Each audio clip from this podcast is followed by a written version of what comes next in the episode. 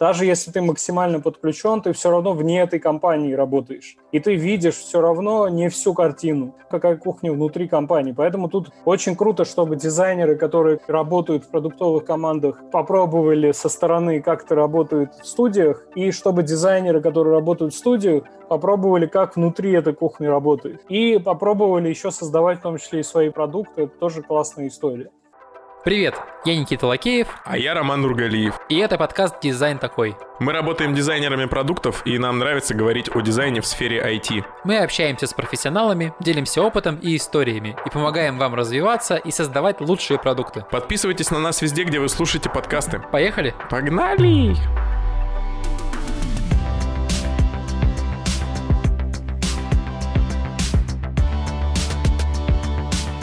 Наш гость — Гиги Дженилидзе, UX-евангелист с опытом работы в Сбер, МТС, Яндекс и ТАСС, автор телеграм-канала ДНК. Сегодня вы услышите, почему раньше все хотели в студию, а сейчас хотят в продукт, как поменять отношение бизнеса к дизайну, насколько дизайнер должен погружаться в аналитику, что такое Customer Experience и чем аналитик похож на штурмана в ралли.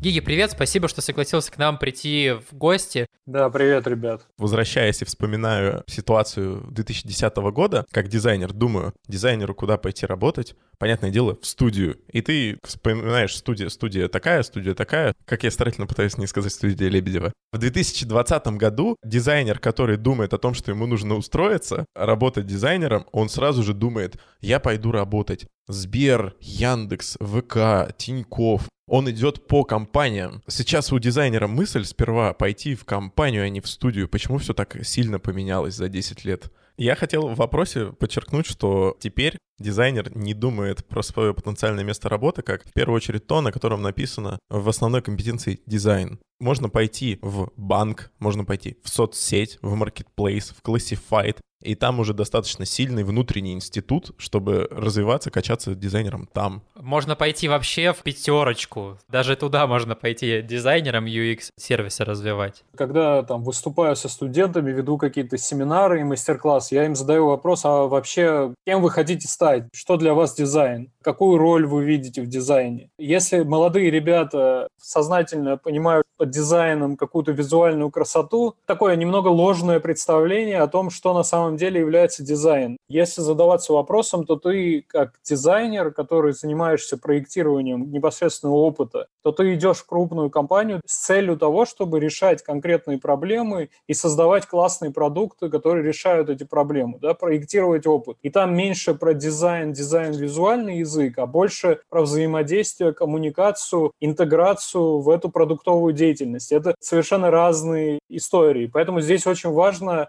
изначально молодых э, ребят обучать тому, а что на самом деле есть дизайн, да. Я всегда еще привожу примеры, как была выстроена школа Баухауса, да. Там в первую очередь что делали? Там была первая программа который ты приходил, и там занимались йогой, занимались э, частично каким-то актерским мастерством, взаимодействием. И после прохождения там первого этапа тебя распределяли на деятельность, давали определенные рекомендации, исходя из твоих скиллов. Дизайн — это такое очень обширное понятие. Исходя из твоих скиллов, ты должен потом выбирать, а куда тебе дальше двигаться. Слушай, в дополнение этой темы у нас очень сильно менялось отношение бизнеса, да, вот в компаниях крупных к дизайнеру. И у дизайнера дизайна к ним. То есть сначала воспринимался дизайнер как человек, который рисует красивые картинки. Нередкие случаи, когда аналитик рисует wireframe, даже я такое знаю. Аналитик нарисовал wireframe, а дизайнер UI по нему рисует. Это как бы нередкая ситуация. Я прекрасно понимаю дизайнеров, которые хотят в продукт, и я вот стал продуктом буквально там месяц назад, просто потому что у меня было желание реально проектировать продукт.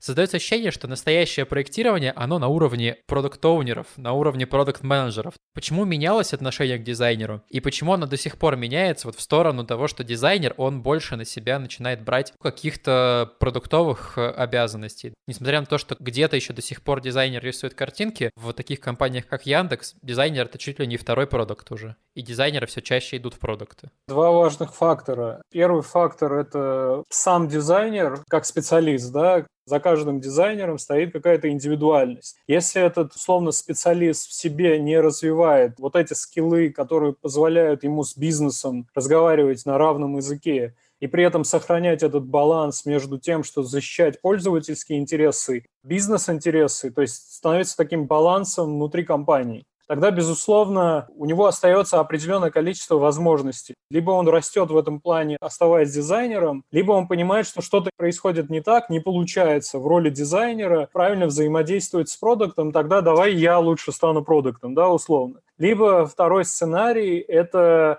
со стороны продукта, кем является продукт, да, какое у него наследие, как он тоже развивался, насколько он понимает ценность взаимодействия между разными участниками продуктовой команды. Да. Чем э, культура лучше внутри команды, и чем больше развита вот эта история с распределением функций, но при этом мы все делаем один такой большой продукт, решая проблемы, ну, то есть это все зависит от культуры, от процессов, от того, какие внутри этой команды компетенции, специалисты, и как они внутри договариваются, коммуницируют, потому что это тоже в какой-то смысле такой живой организм, да, который внутри развивается. Если дизайнер внутри этой команды такой пассивный, не вступает в коммуникацию, не задает вопросы, не пытается в каком-то смысле фасилитировать, с помощью фасилитации добиваться коммуникации, в общем, получается, что его роль такая, ему будут все-таки передавать задачи, это не очень хорошо, на самом деле. С другой стороны, меня э, немного печалит вот эта история, что есть эволюционный процесс, когда дизайнер понимает, что он, да, дорос до продукта, и он теперь хочет становиться продуктом. Но жалко, когда у дизайнера просто другой возможности нет, и он становится продуктом. То есть вместо того, чтобы оставаться в этой сильной роли и становиться вот этим э, балансом, он просто сам решает заменить продукта не задаваясь вопросом, а может продукт вообще не тот. Ты понимаешь, да, изменение роли, и тем самым создаем на рынке прецедент.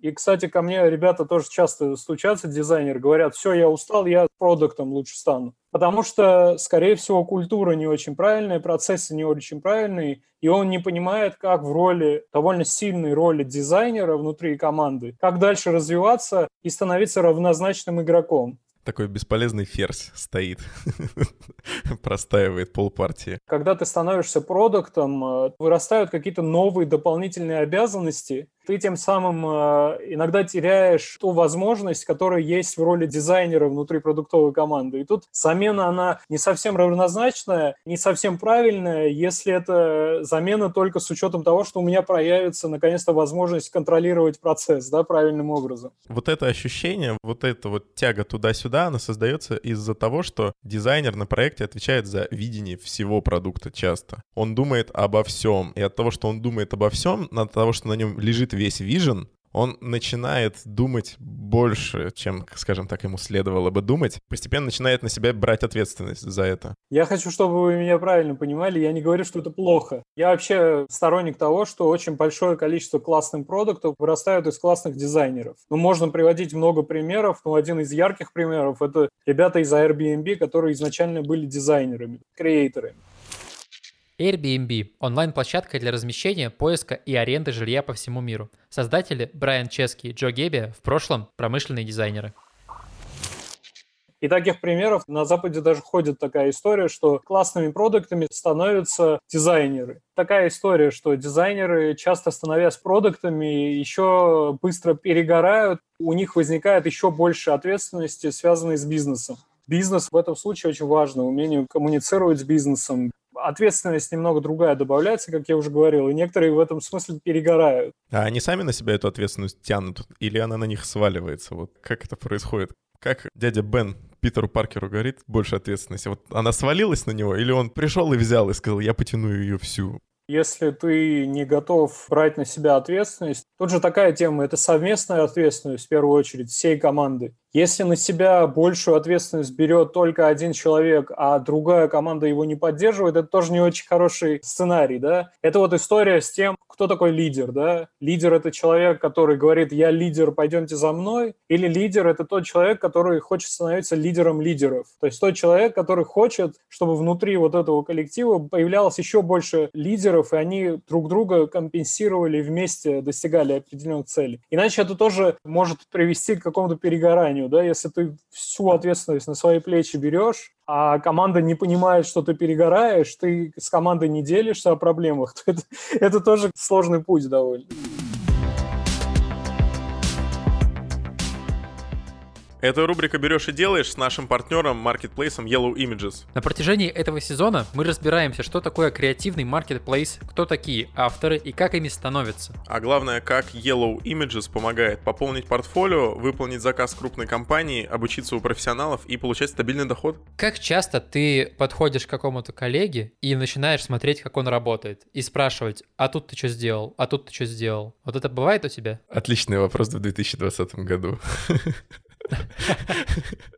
Прям вот очень часто. Ну, иногда, часто, чаще, редко. Ну, последние полгода, естественно, я не подхожу ни к кому. Но да, можно подзалипнуть. Сперва ты ревьюил, давал обратную связь на макет, а потом остался и видишь, как твой коллега-маньяк прожимает все ходки и шорткаты, что-то дублирует. И ты такой, о, твое кунг-фу круче, чем мое кунг-фу. И, а это что за шорткат? И вот начинается. Да, и еще, например, можно спрашивать, а как ты это делаешь? Потому что я, например, знаю, что знакомый умеет офигеть, как в автолейаут, или там офигеть, как он UI-киты лепит. И я говорю, блин, давай покажи мне, как ты это делаешь. Просто дай 15 минут времени, расскажи мне про вот это, вот это. И я к нему подхожу, и он мне рассказывает, и все показывает. И я какие-то вещи для себя открываю. Я помню, мы восьмером на нашей маленькой дизайнерской сходке забалдели с того, как один из нас делал таблицы в фигме. Такие, вау, это было круто. И чем это круто? Тем, что, ну, это такой формат, в котором ты можешь задавать вопросы прям по ходу. И вот стримы на YouTube — это тот же самый формат. По сути, ты как будто с человеком сидишь на стульчике рядом, в отличие от видеоурока. Как младший брат, который смотрит, как старший играет во вторых дальнобойщиков. И проходит, да, там все. Ты сидишь, и, смотря стрим, ты можешь задавать вопросы, и это лучше, чем видеоурок, потому что на видеоуроке ты не можешь сказать, эй, эй, чувак, погоди, расскажи, а как ты сейчас сюда перешел? Да, после урока приходится либо комментарии читать, либо дополнительно гуглить. На стриме можно повзаимодействовать. Вот этот интерактив, это ценно очень. И как раз-таки у Yellow Images есть стримы по различным темам, и это очень круто, потому что макапы делать не так просто, и в это нужно все вникнуть. И поэтому стримы хорошо срабатывают, потому что там можно задавать вопросы чувакам, которые уже супер эксперты и дофига зарабатывают на елу. Плюс ты во время стрима можешь видеть не то, что касается непосредственно темы урока, ты видишь, э, как вот человек обстраивает свой рабочий процесс вообще. В целом, ты видишь, как у него эта панель в фотошопе или там в редакторе в любом закреплена, какие он э, менюшки выводит себе. То есть ты немножко залезаешь в такую кухню, потому что когда человек делает видеоурок или статью, он все равно немножко все чистит и показывает все супер идеально. А на стриме ты видишь прям все под капотом, и ты понимаешь какие-то мелочи, если ты действительно замечаешь их. Ну, еще стрим Yellow Images позволяет рассказать э, еще и про сам marketplace. Так что, если есть вопрос, задал его на стриме, получил ответ. Быстро, удобно. Да, помимо того, что там есть видеоуроки и есть статьи, ты можешь еще зайти на стрим и послушать об этом на стриме. Есть стримы про то, как создавать команду, про то, как вообще начать зарабатывать первые там 200-300 долларов на этом маркетплейсе, а потом уже, пожалуйста, развивайся дальше. Можно начать вообще со стримов, как делать макапы по фоткам и так далее. То есть это такой формат, который тебя развивает и дает тебе взаимодействовать с уже топовыми авторами на этом маркетплейсе. Подробнее о Yellow Images и маркетплейсах в следующем выпусках. Yellow Images – маркетплейс креативных решений для дизайнеров. Создавайте впечатляющие работы в любой области дизайна вместе с готовыми макапами, 3D-изображениями и шрифтами. Присоединяйтесь к комьюнити авторов Yellow Images и начните зарабатывать от 1000 долларов в месяц. Ссылка в описании выпуска.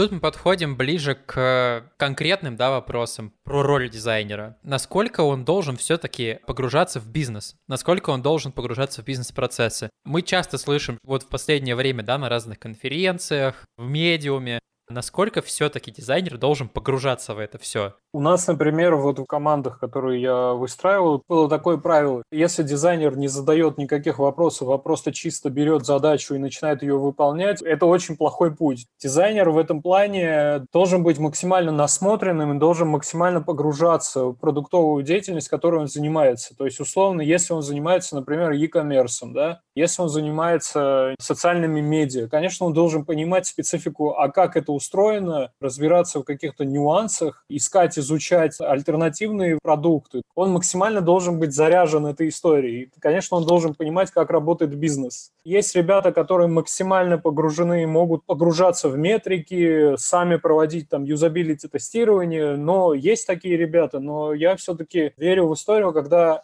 дизайнер должен разбираться в этих темах, безусловно. Если он в какой-то момент может залезть в эту историю и сам понять, как это работает, это классно. Но желательно все равно создавать команду, которая умеет перекладывать ответственность. И если есть, например, UX-аналитик, то ты просто формируй правильный запрос, он тебе будет содействовать и давать те данные, которые тебе нужны. Вот это желание взять на себя весь удар, оно в какой-то степени хорошее, но оно хорошее, когда у тебя нет вообще никаких альтернатив. Твое желание погружаться, твое желание задавать вопросы, твое желание развиваться – это круто. Нужно уметь перекладывать ответственность на других ребят, стараться вот вместе действовать. Если подытожить, да, классно, и обязательно дизайнер должен разбираться в том, как работает продукт, какие решения приносят определенную выгоду, в том числе для бизнеса, как работают метрики в определенных продуктах. У меня сейчас такая картина просто метафорическая нарисовалась. Ралли, гонки, они едут по лесу в Финляндии, скорость 200.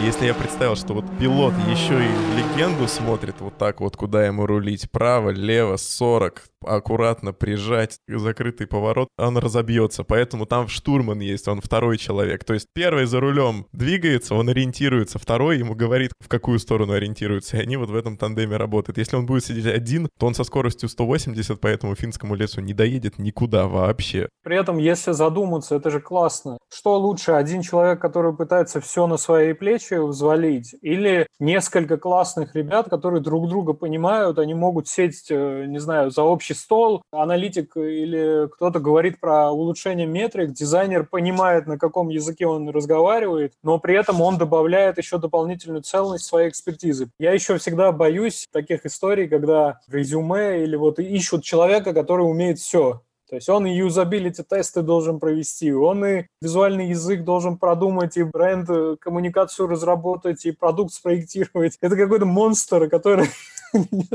возьмет на себя все эти роли, а потом умрет от нагрузки. Никита очень любит эти вакансии этих дизайнеров, которые делают все. Вундервафля ты их называешь? А, Вундервафля. А еще есть прекрасные русские поговорки в стиле «сам танцует, сам поет, сам билет продает». Потом О, э, какие еще? И жнец, и чтец. И жнец, и чтец, на дуде, и грец, да. Я и лошадь, я и бык, я и баба, и мужик. Такие есть. Многостаночник. У меня кейс про самого себя. Давай. Будем не из рукава доставать. И не про кинопоиск наконец-то говорить. Я про себя. У меня уже, блин, мем. Я куда-нибудь прихожу, работаю, мне говорят, Ром, ты продукт. Прихожу на собеседование, говорят, Ром, ты продукт. А почему меня так обзывают? Меня так обзывают, потому что я начинаю думать. Вот есть задача сделать какой-нибудь виджет. И пока я этот виджет делаю, я начинаю думать, о том, как это сложно с точки зрения разработки, сколько понадобится времени на фронте, на бэке, насколько это дорого, согласится ли с этим заказчик. И я начинаю реально так работать. Две недели назад, вместо того, чтобы добавить список избранного, я добавил список просмотренного, потому что для списка избранного нужно логиниться, и это делать на фронте и бэке долго, а для списка просмотренного нужны лишь куки-файлы. А по ценности для пользователя это примерно то же самое. Я думал уже не как дизайнер, а как то ли продукт, то ли менеджер, то ли кто, то ли вообще деньги считал. Спрашивается, а мне как дизайнеру до какой степени в эти тонкости влезать? И влезать ли? Я думаю, что ты думал как очень хороший проектировщик пользовательского опыта. Поэтому... Я согласен, да. Я взял в команду. Отлично. Это самый короткий собес. Ах я высылаю CV.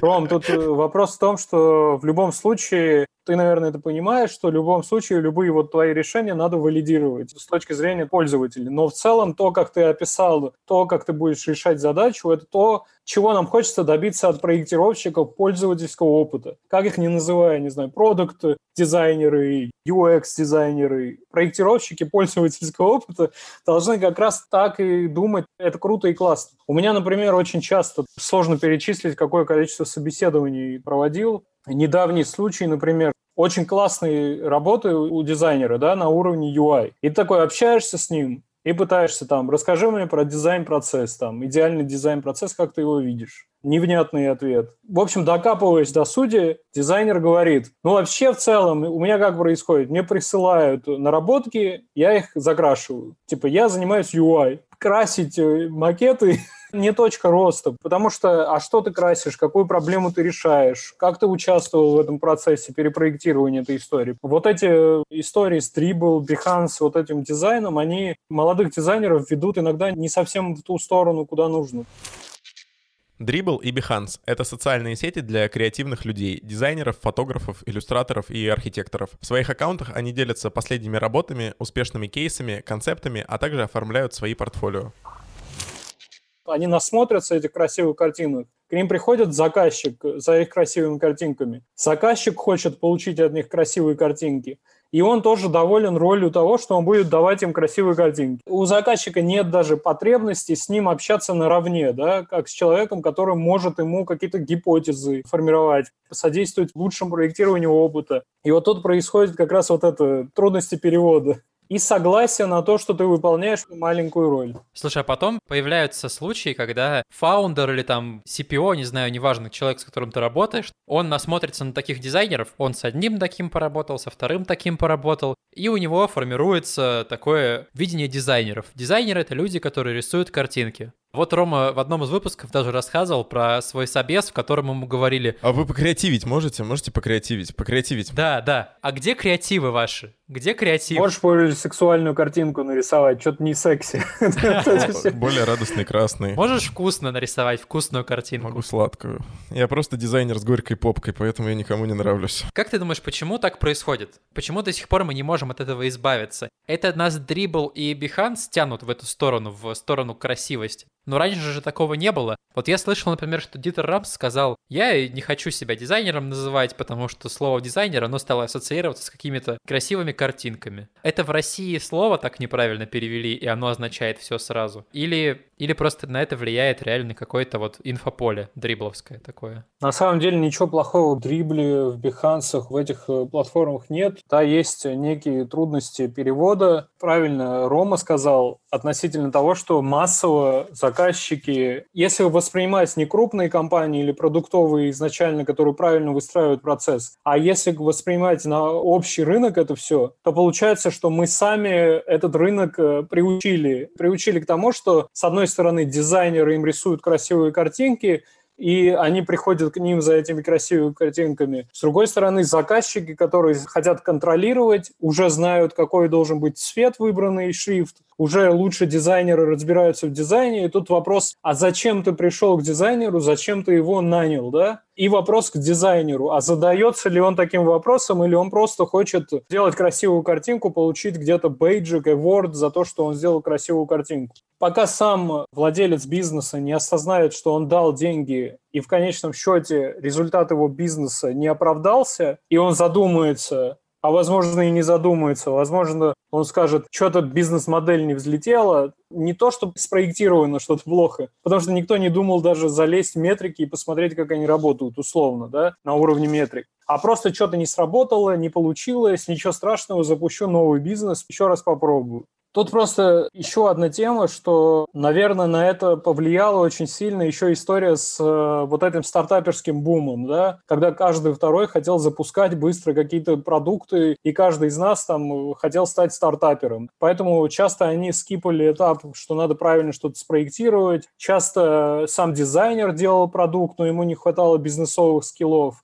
И вот это все приводило к тому, что просто выпускали какие-то огромное количество каких-то сервисов, которые на самом деле никакую потребность, проблему не решали. Или они были настолько ужасно сделаны, что они просто не могли физически никакую потребность решать. Поэтому здесь очень важна договоренность. Важно, чтобы комьюнити изнутри тоже создавало какие-то определенные стандарты и принципы да, для дизайнеров. Это как объединились крутые графические дизайнеры с мировыми и подписали какой-то манифест, чувствовали, что бизнес э, становится правообладателем, бизнес диктует свои условия, и классные дизайнеры создают решения, которые в дальнейшем никакую пользу не приносят, а приносят только вред и занимаются манипуляцией при помощи их э, талантов. Кстати, сейчас, в принципе, мы живем в то время, и это тоже сейчас приходит из Запада, что Сейчас уже UX-специалисты, продуктовые дизайнеры задумываются об этике, да, Вот я проектирую эту социальную сеть. Что я делаю? Да? Уже начинают в, в рамках продуктовой вот это проектирование интерфейса тоже об этом задумываться, и, наверное, это к нам тоже придет. От себя добавлю, что со мной было? Вот в подтверждение твоих слов, а не в опровержение. И сейчас я фрилансю. Вот, пришел ко мне заказчик, у него уже гипотеза у него есть, две или три. Говорит, что надо сделать так же.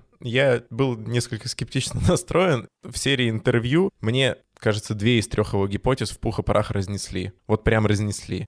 То есть я это делал не с точки зрения дизайнера, который говорит, мне кажется, у вас тут не очень. Мне люди три часа говорили в разных созвонах в зуме, что это нет, это не так, это не так, это не так. И просто по частотности упоминания проблемы я даю отчет и говорю, что ваша гипотеза, она не валидируется, ее разнесли. И это ваши потенциальные покупатели, ваши лиды, ваши клиенты об этом говорят. Но если я останусь в пассивной позиции, типа, м-м, окей, осталось просто перерисовать, я, скажем так, дотолкаю до обрыва эту всю историю, и она вот так вот свалится. Можно остаться в стороне, можно не остаться в стороне. Кстати, вот вдобавок Рома рассказывал то, что он проводил интервью. Все ты классно сделал, кроме одного пункта, самое полезное на самом деле в этой истории для того, чтобы человек сам начал проявлять эмпатию, да, этот владелец бизнеса, он где-то должен был слушать то, как другой живой человек рассуждает, ломает вот эти его гипотезы. Про то, чтобы очно свести его с реальностью? Ну, либо, либо сделать записи какие-то, то есть чтобы он услышал, что это реальные люди, а не какие-то данные на бумагах. Постоянно говорят эмпатия, эмпатия, эмпатия. Эмпатия начинается с того, что ты наблюдаешь и просто слушаешь. Начинаешь слушать другого человека, у тебя эти чувства развиваются, и потом ты это все через себя начинаешь проецировать. Ну да, я писал звонки в Зуме,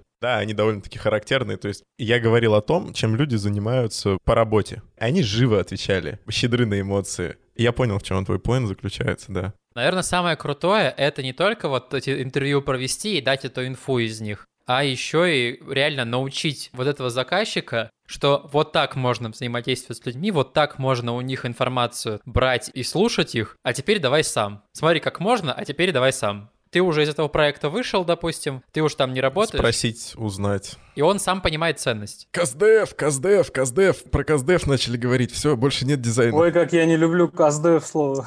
Всем привет, это подкаст Каздев такой. Я знаете, почему мы сейчас дошли до истории с QX и Каздев. Почему я эти истории не очень э, люблю. Я, в принципе, вот это все образование на Западе получал. Я сторонник того, что как э, корабль назовешь, так он и поплывет.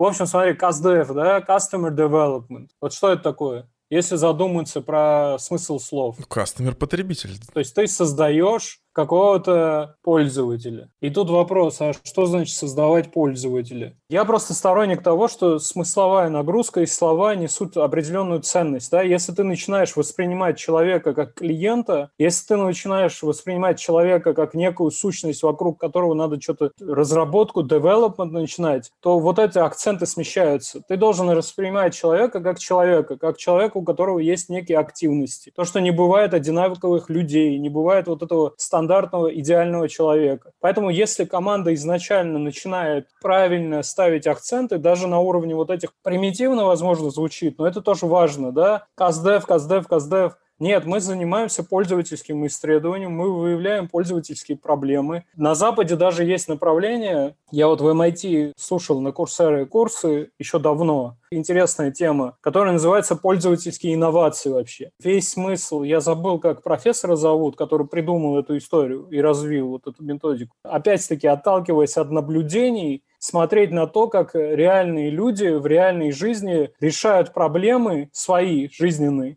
при этом у них нет задачи, не знаю, бизнесом заняться или чем. Просто человек, не знаю, собрал из двух вещей какой-то инструмент, решил проблему. И тут, если ты научишь правильно предпринимательно наблюдать и следить за этой историей, ты сможешь проблему, которую сам пользователь для себя решил, трансформировать в некое бизнес-решение и проверить на рынке, как оно сработает вообще, есть ли такие потребности.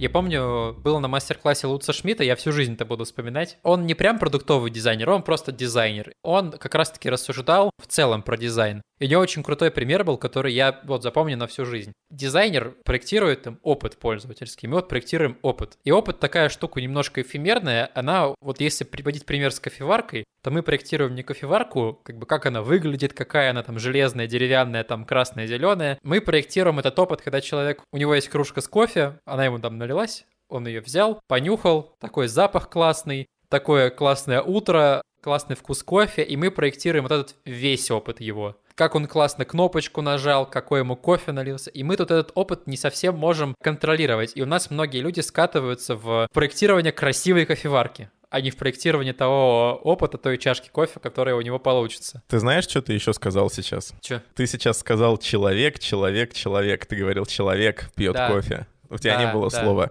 юзер, потребитель. Клиент еще. Клиент, да. Ты говорил человек. Юнит, блин. У тебя был человек. Есть такая повестка в, в медиапространстве о том, чтобы отказаться от слова юзер и перейти к слову человек, потому что вот все-таки перед монитором и с телефоном в руках человек, а не юзер. Этический вброс. Пользователь, потом дальше ты выходишь, говоришь человек, а дальше за человеком это его активность. И ты проектируешь под каждую некую активность этот опыт и улучшаешь э, работу. Ну, в принципе, это Дон Норман, кто и начинал историю с UX, э, формировал это направление там в Apple, и после этого там Nielsen Norman Group развивал эту тему. Сейчас он как раз перешел в Human, а сейчас говорит э, Activity Centered. Но на самом деле все лучше, чем клиент. Я не говорю, что люди со стороны бизнеса не могут использовать слово клиентоориентированность, но для меня, я считаю, что просто это немного неправильное восприятие. Относительно термина CX, относительно Customer Experience, Недавно на нас свалился этот новый титул. Он означает о том, что дизайнер теперь должен думать обо всем опыте пользователя, если он даже напрямую не касается какого-то веб-приложения, продукта, сервиса. Откуда он вообще взялся, это, во-первых. Во-вторых, мне кажется, что он несколько надуманный, потому что почему бы сразу не подумать, как человек с QR-кода на баннере переходит в твое приложение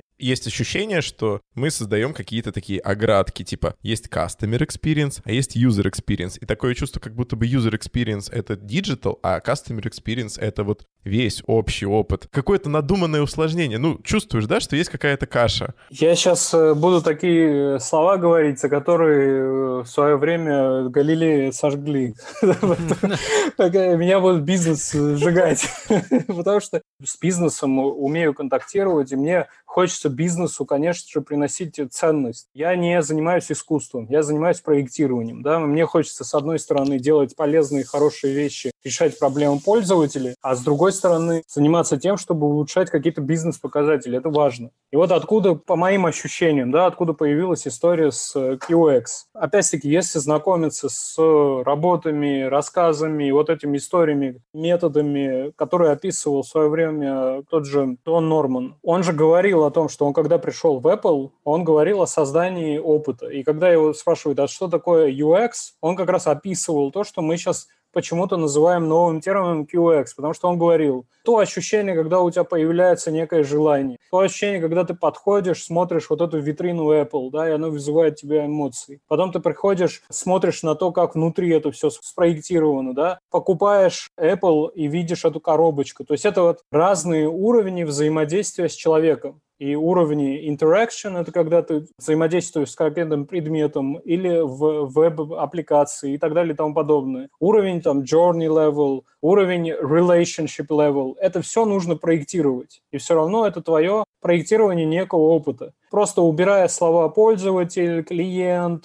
человек, ты проектируешь опыт. То есть это основа основ. А возвращаясь к твоему вопросу, по моему мнению, откуда мог появиться там клиентский опыт. На самом деле клиентский опыт – это очень старая история. И клиентский опыт появился в том сегменте, где реально у тебя, представь, у тебя отель, да, и где приходит человек. И вот пришел клиент, и это клиентский сервис. Ты его должен обслуживать на всех уровнях. Поэтому вот этот термин клиентский опыт, он возник не сейчас. Очень давняя история и давняя традиция, особенно на западном рынке, где реально очень важно, да, когда ты открываешь сеть отелей или ресторан, ты вот этот опыт должен улучшать, клиентский опыт. Ну, то есть в развитой сфере услуг. Да, я понимаю, вот в сфере услуг я понимаю, как эта история работает, но не очень вижу, как это работает в наших реалиях, когда мы создаем какие-то цифровые продукты, да, потому что мы все равно отталкиваемся от проблематики, мы по-другому собираем информацию, по-другому все равно понимаем, как выстраивать опыт бренда и человека и так далее и тому подобное, и мы все равно проектируем опыт. И тут вот это клиентский, не клиентский,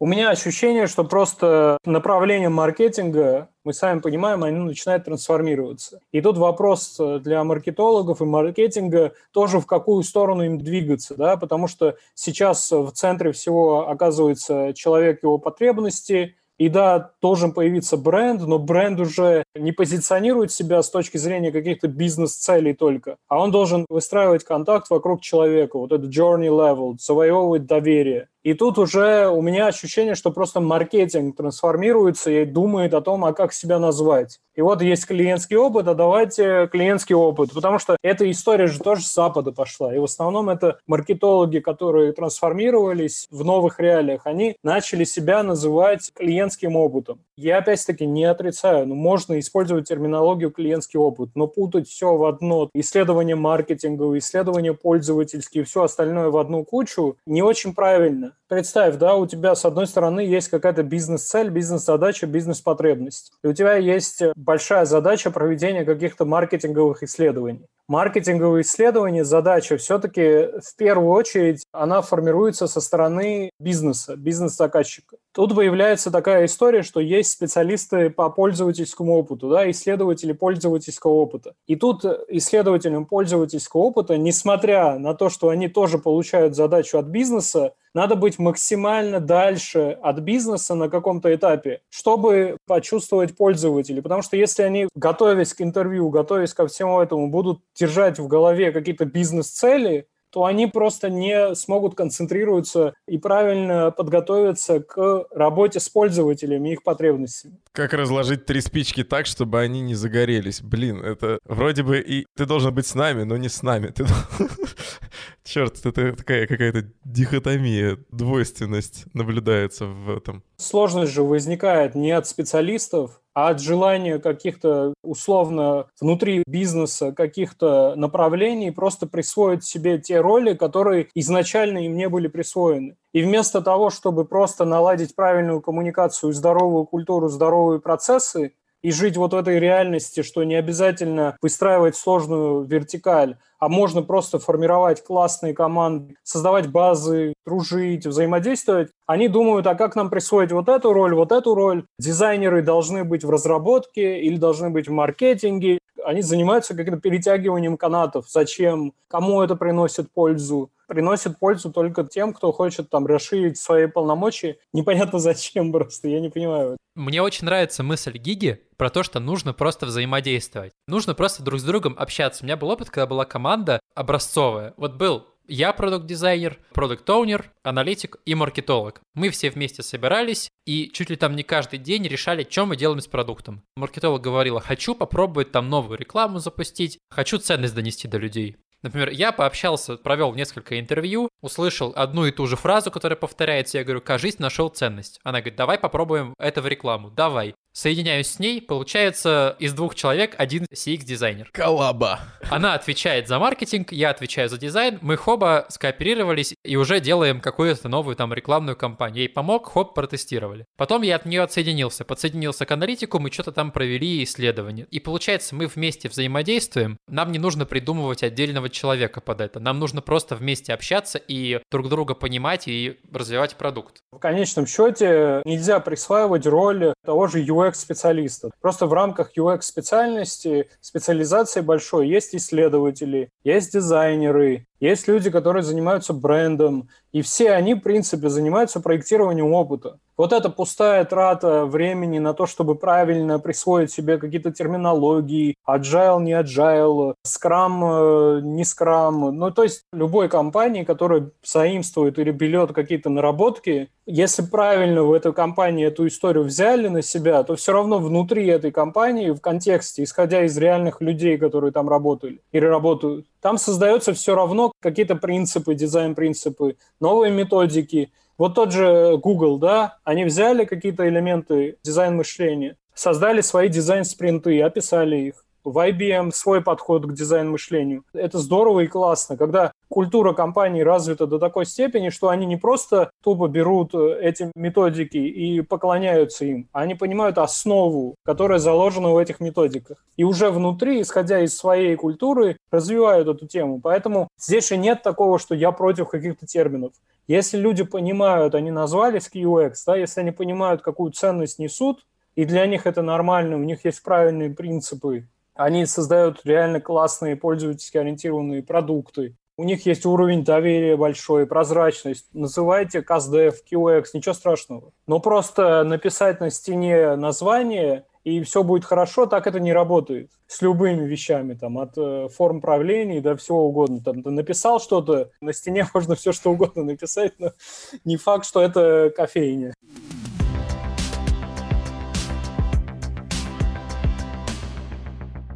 От религии переходим к политике. Переходим вообще в будущее, да, вот мы поговорили про то, что сейчас, да, на рынке происходит, к чему мы пришли. Хочется поговорить про то, что будет дальше. И вот интересно, что ждет профессию дизайнера вообще в будущем. Сейчас мы часто видим, как мы уже там говорили, дизайнер-продукт какой-то. Потом вот Сурганов был в Notion дизайнер-разработчик, брал на себя такую ответственность. Будет ли этот тренд сохраняться? Учитывая, что UI делать все проще и проще, кажется, что фронтенд, бэкенд — это всего лишь инструмент в руках дизайнера. Как будет трансформироваться работа дизайнера? Сейчас буду звучать как, не знаю, старый какой-то чувак, который с терминологией клонится. На самом деле, когда мы говорим опять-таки про UI, да, UI — это интерфейс взаимодействия. И тут скорее легко уже делать графический интерфейс, да, брать компоненты, перерабатывать, создавать вот графические интерфейсы. Но то, что касается UI, его огромное количество. Есть голосовые интерфейсы, тактильные интерфейсы. Да, ты берешь в руки джойстик, и он начинает вибрировать, взаимодействовать с тобой. Тоже опыт. Есть огромное направление, которое, ну, AR, VR, это понятно, это тоже интерфейсы, тоже частично присутствует графическое отображение, но тоже немного по-другому подходит к проектированию этой истории. Есть вот эти истории с невидимыми интерфейсами. В конечном счете, ответ на твой вопрос заключается в том, что дизайнеры должны начать думать больше в сторону того, как за рамками конкретных графических интерфейсов они могут проектировать опыт, наблюдать, взаимодействовать и решать какие-то реальные проблемы. Мне нравится вот направление генеративного дизайна. И в этом направлении вот э, Вадик э, Мармеладов рассказывал в Яндексе то, как он создавал продукты и для Airbnb, и для Kanye West. И за этим будущее – это история того, что давай сделаем какую-то вещь, которая максимально провокационная, и посмотрим, как она может работать. Или давай задумаемся о том, как наши решения конкретные, когда мы что-то проектируем, могут влиять на принятие решения пользователями. Тут ответ на твой вопрос такой. Если говорить про специфику, что ждет дизайнеров, на самом деле тут скорее вопрос в том, что вообще гуманитарные специальности, они скорее всего в будущем в отдаленном будущем будут даже более востребованы, чем специальности инженерные. Все равно вот какие-то креативные таланты, взаимодействие с человеком, да, создание чего-то нового, это все равно останется на человеке в конечном счете. Потому что если задуматься, то та же искусственный интеллект, роботы или технологии, они созданы человеком. А то, что создано человеком, все равно имеет некие ограничения. Даже если мы будем проецировать это в сторону того, что алгоритмы выйдут из строя, все равно в конечном счете человек где-то может найти э, розетку и выключить свет, ну, условно. Оказаться в апокалипсисе, но начать заново, да. Дизайнеры, те, кто занимается графикой, коммуникацией, креативом, искусством, те, кто будут развивать э, скиллы взаимодействия с человеком, они всегда будут востребованы. Желательно, чтобы дизайнеры старались всегда выходить из зоны комфорта. Вот это, наверное, основной скилл, как и любые специальности. Просто у нас этих возможностей тоже больше, потому что вот, например, у меня юрист-финансист, да, первое образование. И сказать юристу-финансисту о том, что старайся выходить за рамки какие-то, Конечно, креативные способности в юридической сфере тоже нужны, и умение общаться и коммуницировать но все равно там какие-то рамки, они все равно созданы, и ты там должен добиться рамок все равно в законе. У дизайнеров изначально есть возможность, э, даже создавая рамки, разрушать их и опять создавать что-то новое. Классный скилл, который в любом случае может пригодиться. Я не ответил полностью, по-моему, да нет, вопрос. все классно, все здорово, мне очень нравится. У меня, у меня только всякие каламбуры в голову лезут. В рамки юристов иногда вносят поправки, ну так. Да. На скользкую дорожку встаем, как ты уже говорил. Тут же история такая, не надо привыкать к тому, в чем ты уже обрел какие-то скиллы. Например, ребята, которые делали раньше так называемый веб-дизайн. Некоторые из них сейчас такие проуныли, что делать дальше. Потому что, наверное, в какой-то момент они загнали себя в такие рамки, что теперь не знают, как дальше двигаться, куда расти. Вот у меня иногда бывает общение с дизайнерами, и вот задача таких подкастов, задача в общении в том, чтобы доносить до молодых специалистов мысли о том, что просто вам надо больше изучать иностранную литературу читать, изучать, как работают продукты реально, как они развиваются, как культура в компаниях развивается, как процессы в компаниях развиваются. Иначе они чувствуют себя брошенными. Я вот когда-то делал классные промо-сайты, а сейчас все настолько улетело, кто-то называет себя сервисным дизайнером, что-то я вообще не понимаю, что за фигня. Типа, я же это тоже сам умею. А потом, когда ты общаешься с ним, он понимает, что каких-то скиллов ему реально не хватает. И он понимает, какие скиллы надо приобретать потому что это история с возможностями и ограничениями. Если ты хочешь, чтобы у тебя вообще ограничений не было, то просто иди в искусство и твори красоту, то есть у тебя не будет ограничений. Еще в голове меня рисуется образ того, как Говард Хьюз на самолете взял верхнее крыло, отломал. Я не помню, как его инженера звали. Он такой, в смысле, ну типа не биплан, да, отломаем. Если они дорожат, давайте отломаем. И он просто берет эту какую-то шпалу и отламывает верхнее крыло, и все, и у них теперь моноплан. Вот это генеративный дизайн как раз. Сломаем, посмотрим, как сработает. Круто, на самом деле, крутая тема. У нас есть в самом конце подкаста такая традиция, мы даем прямую речь гостю. Ты можешь сказать все, что ты хочешь. Вот у нас есть комьюнити дизайнерская, и у тебя есть возможность им сказать вот ту мысль, которую ты считаешь важной, которую они должны сегодня услышать. Какой бы ни была повестка сегодняшнего разговора. Под владение инструментами – это классная история, и надо в этом плане прокачиваться, в плане хардскиллов но мне всегда хочется и мне нравится взаимодействовать э, с людьми, с командами на уровне вот создания правильной атмосферы, правильной культуры, доверия в том числе. Когда ребята могут э, друг другу содействовать, э, не закрываться. И я, наверное, хочу передать свою какую-то эмоцию, да, ребятам, что давайте быть более дружелюбными, более открытыми. Если у нас есть какие-то знания, давайте ими делиться. Не надо закрываться и не надо своим какими-то вот я что-то овладел вот этим инструментом, я никому не скажу, потому что если я ему расскажу, он станет чем-то круче меня. Это очень плохая культура, заразно, это плохо. Чем больше мы будем вокруг себя объединяться, чем больше мы будем проецировать вот это свободное общение, свободный обмен знаниями, тем больше у нас будет возможность не только реально решать какие-то проблемы и создавать какие-то новые инновации, но и внутри компании создавать новую культуру. Потому что я могу со стопроцентной уверенностью сказать, там, поработав в разных компаниях, инженеры, бухгалтера, там, юристы, редактора, всем этим ребятам, даже если они вначале кажутся закрытыми, воспринимают дизайнера с таким пессимизмом, когда ты начинаешь с ними взаимодействовать, они хотят участвовать в вот этой игре. Но если ты не заставляешь этих ребят вот поиграть, вот эту серьезность откинуть, просто ты вот свой потенциал не развиваешь. Поэтому вот выходите за рамки, будьте максимально открытыми, создавайте правильную классную культуру и обменивайтесь знаниями. Это очень важно. You got them right. Да, все именно так. Как я тебя понимаю. Как всегда, после этой рубрики не хочется ничего говорить. Гиги, спасибо тебе за то, что ты стал гостем в нашем подкасте. Большое спасибо. Да, это очень интересный выпуск, очень много реально крутых, полезных мыслей. Спасибо большое. Все, всем, всем пока. Все, пока-пока, ребят. Пока.